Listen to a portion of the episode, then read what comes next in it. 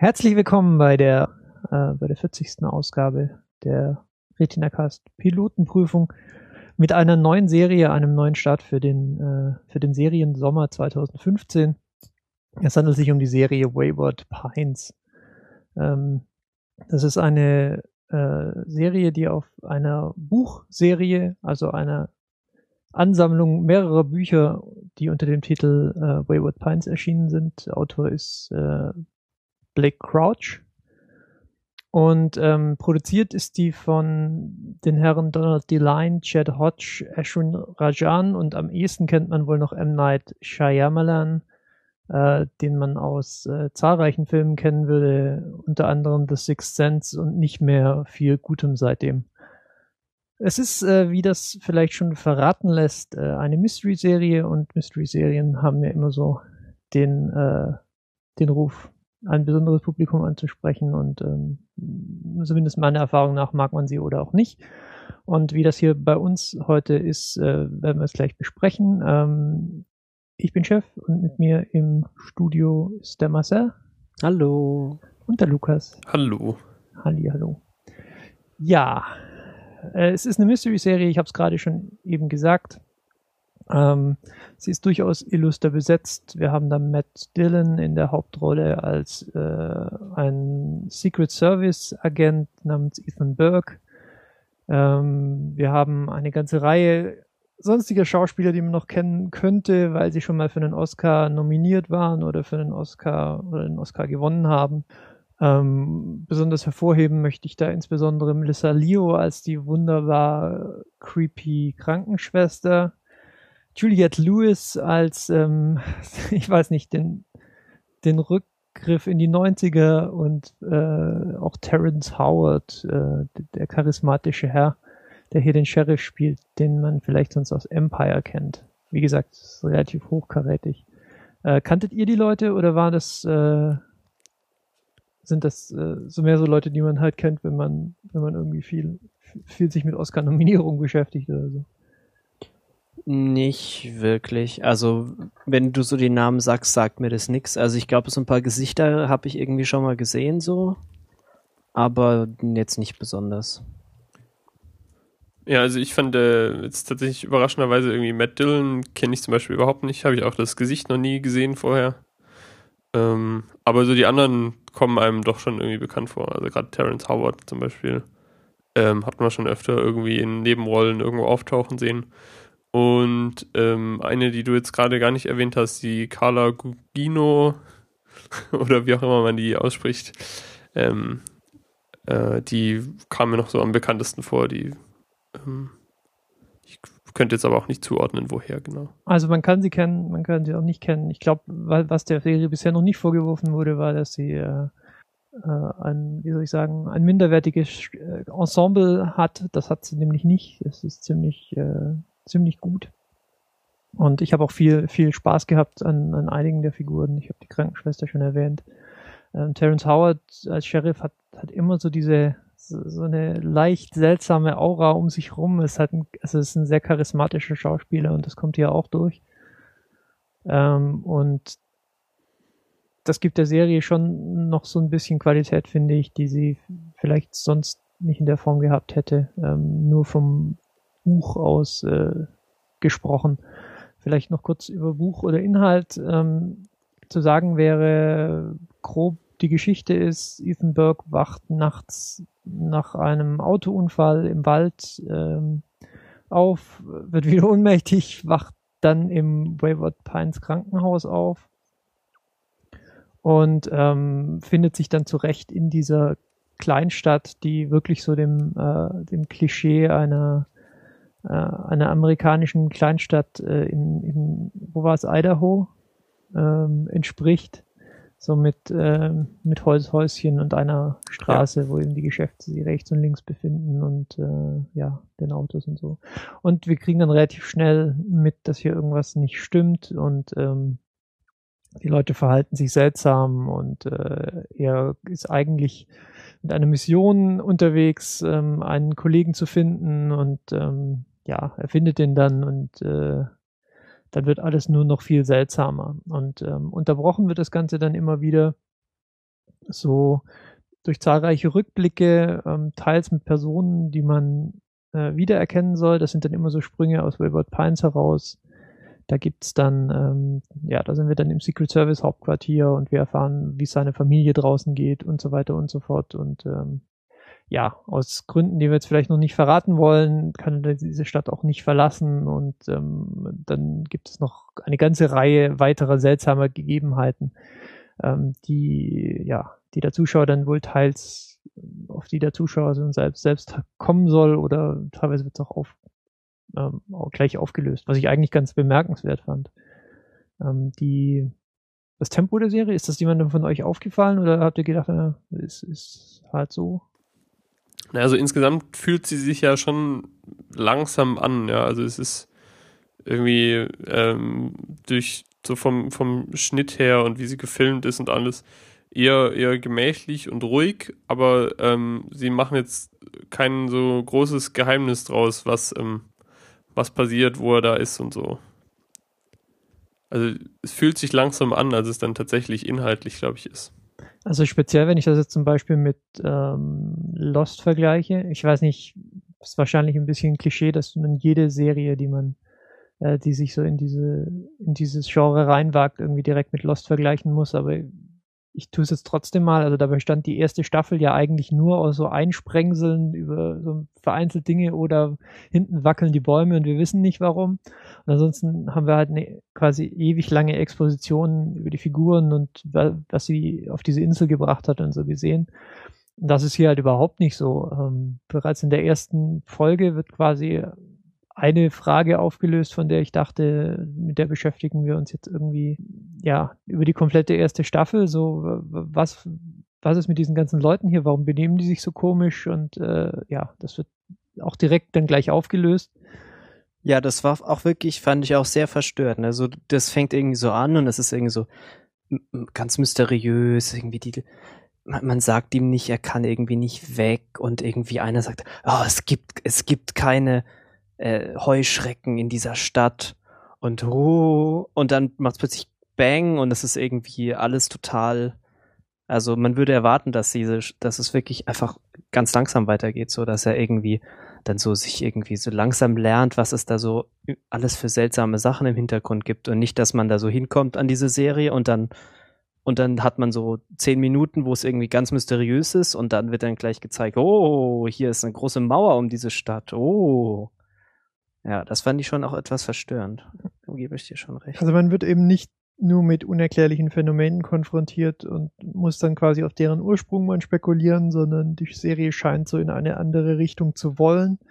Ähm, zum Zeitpunkt der Aufzeichnung haben wir jetzt, glaube ich, erst zwei, also nee, wir haben zwei Folgen erst sehen können, weil es auch erst zwei gibt. Ja, weil wir bekommen leider keine Advanced Review Version der ganzen ja, Serien, so wie die Erwachsenen. Reviewer, die das äh, die das bekommen haben, haben berichtet, dass die Serie wohl nach vier Folgen noch den Kurs wechseln soll. Was auch immer das jetzt im Detail heißen soll, ob sich das. Science Fiction plötzlich Aliens.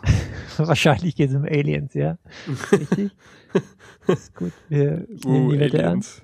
Ähm, ob sich das jetzt, wie gesagt, auf die Story bezieht oder mehr so auf die Machart, ähm, den, den Ton oder so, weiß ich nicht.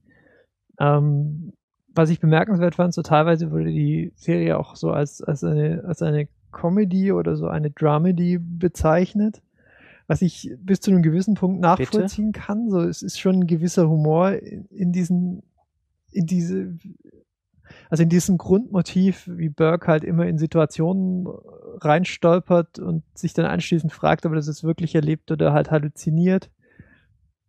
Ähm, und das Ganze ähm, gibt dann halt so ein Vibe wie, ja, bei Lost, aber halt durchaus auch eine der, auch den heiteren, heitereren äh, Folgen von vielleicht Twilight Zone gesprenkelt mit einer Portion Twin Peaks, würde ich sagen.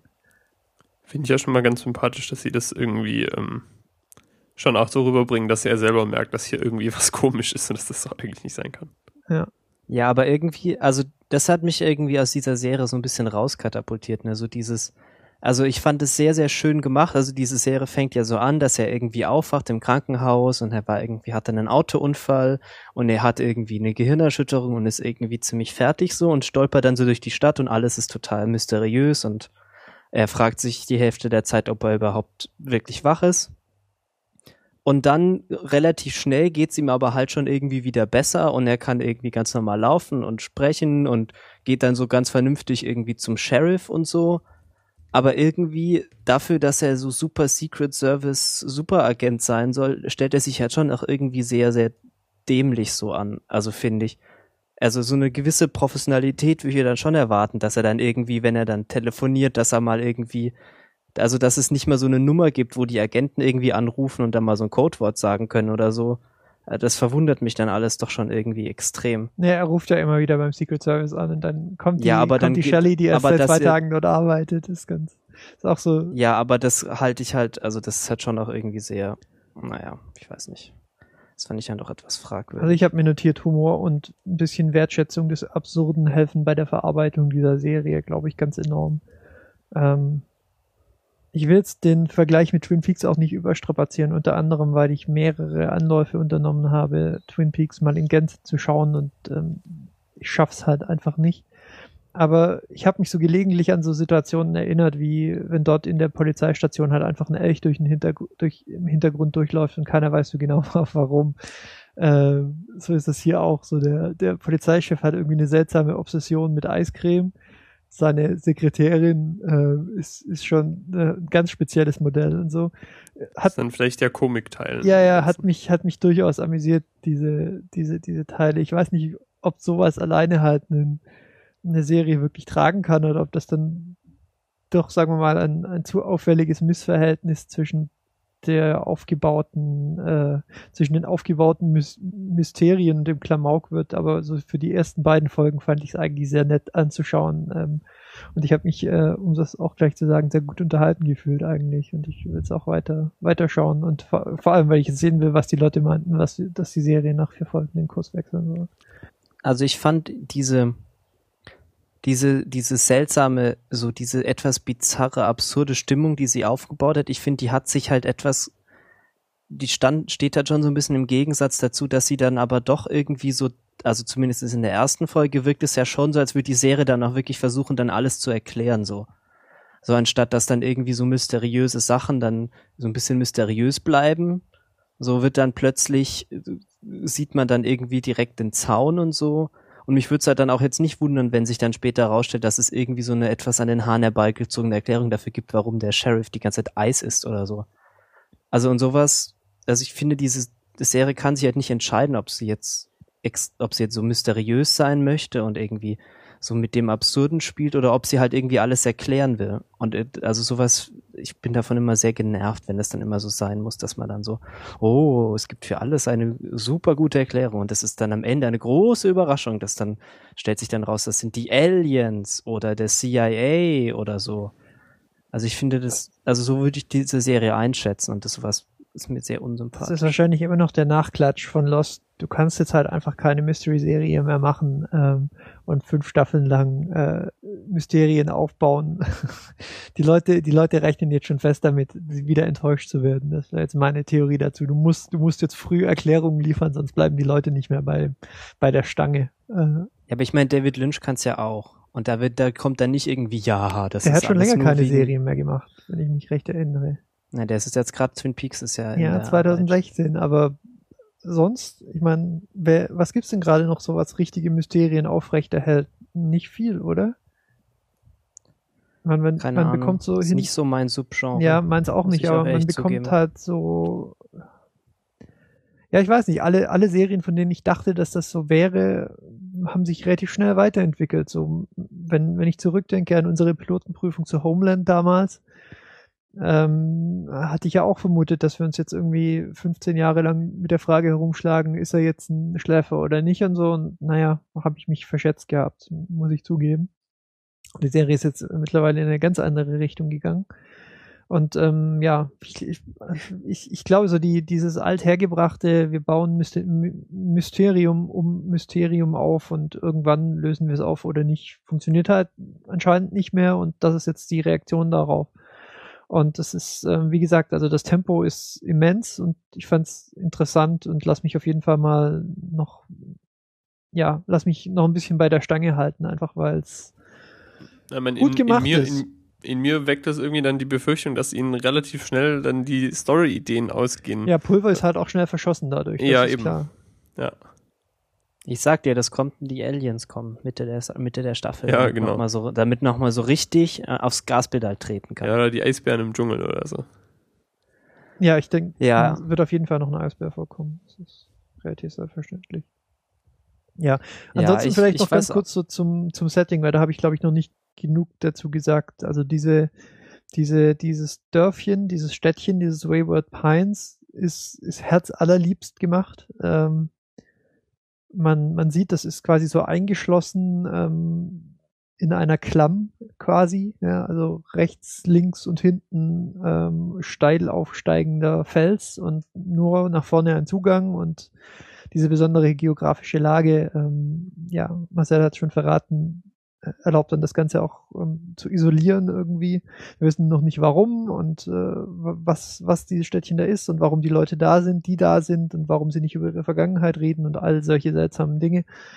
Ähm, aber es ist halt das, was der Angelsachse so mit dem Wort intriguing schon ganz in, gut beschreibt, halt auch weil es so nett gemacht ist, so diese diese Dörflichkeit, dieses vorgebliche, alle sind Freunde, freundlich und Freunde mit allen und ähm, der Ladenbesitzer kennt natürlich alle anderen Ladenbesitzer und ist alles eine große Dorfgemeinschaft und so.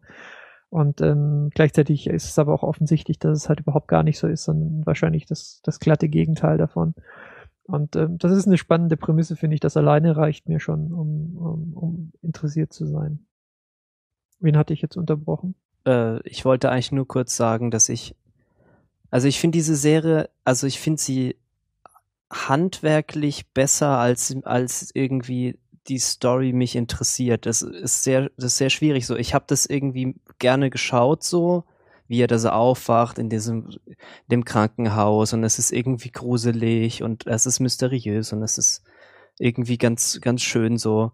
Und es ist dann auch irgendwie spannend, weil irgendwie immer was passiert und dann wird er durchs Krankenhaus gejagt und es hat so ein bisschen so Horrorfilmaspekte und man bekommt ein bisschen Angst. Das hat mir alles ganz gut gefallen, aber irgendwie ist einfach so, was dann wirklich passiert und dass dann irgendwie, dass er dann Secret Service Agent ist und dann, was wir jetzt schon angesprochen hatten, dass sich dann irgendwie dann gleich irgendwelche großen Zäune eingeführt werden und was weiß ich, das fand ich dann doch irgendwie extrem unattraktiv und deswegen denke ich, es ist einfach keine Serie für mich, weil es reicht halt nicht, dass es irgendwie ganz lustig ist, mal es anzuschauen. Wenn man irgendwie von der Story einfach nichts erwartet und erwartet, dass sie eigentlich eher wahrscheinlich doof sein wird, äh, dann hilft es halt auch nicht, wenn es so ganz spannend gemacht ist.